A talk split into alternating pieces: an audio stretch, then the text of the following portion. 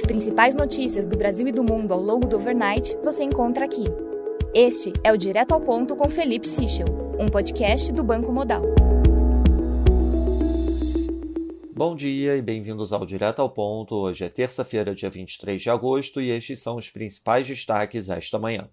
Começando pelo Brasil, os jornais destacam a sabatina do presidente Jair Bolsonaro ontem ao Jornal Nacional. Segundo nossos parceiros do BAF, a equipe de campanha que acompanhou o presidente considerou que ele saiu bem na entrevista. Ainda assim, acreditam que o discurso não conseguiu atingir quem está fora da esfera de influência mais direta do presidente. Sobre o orçamento, a proposta orçamentária vai trazer oficialmente o valor de 400 reais para o Auxílio Brasil, embora o governo vá deixar claro que o benefício seguirá em 600 reais mensais para o próximo ano.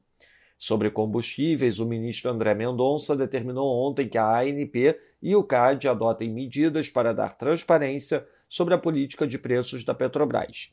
A decisão do ministro foi dada na ação em que o presidente Bolsonaro questiona cláusulas do convênio do CONFAS sobre a incidência única de ICMS em relação aos combustíveis.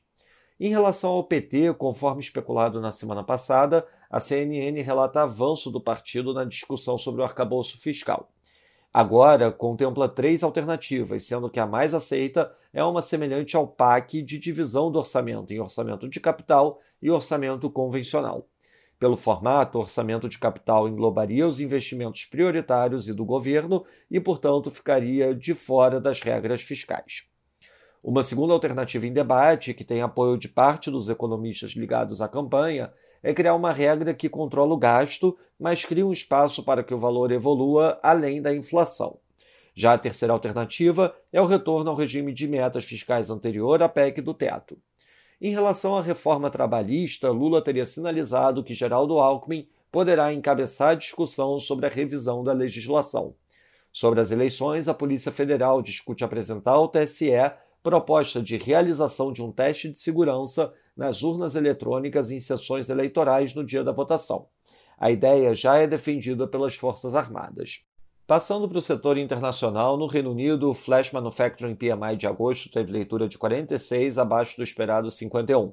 Já a leitura de serviços teve leitura de 52,5, acima do esperado 51,6.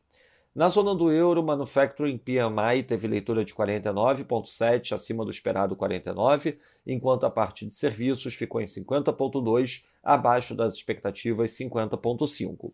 Com isso, o Composite PMI da zona do euro ficou em 49,2, acima do esperado 49. Na Alemanha, o Manufacturing PMI teve leitura de 49,8, ante expectativa de 48. Em contrapartida, a parte de serviços teve leitura de 48,2, ante expectativa de 49. Na China, o Security Times destaca em artigo de opinião a possibilidade de cortes da R. Na agenda do dia, destaque para a divulgação dos PMIs Manufacturing e de Serviços, às 10h45 nos Estados Unidos, e às 11 da manhã, a divulgação do Richmond Fed Manufacturing Index. Nos mercados, o dólar index opera em queda de 0,04%, peso mexicano valoriza 0,40%, enquanto o rand sul-africano desvaloriza 0,34%. No mercado de juros, o título americano de 2 anos abre 2 basis points, enquanto o título de 10 anos opera flat. No mercado de juros europeu, o Bund título alemão de 10 anos abre 2 basis points. No mercado de ações, o S&P Futuro avança 0,17%, enquanto o DAX avança 0,29%. Já no mercado de commodities, o WTI avança 1,74%, enquanto o Brent avança 1,43%. Essas foram as principais notícias do overnight. Um bom dia a todos. Até o nosso próximo podcast direto ao ponto do Banco Modal amanhã.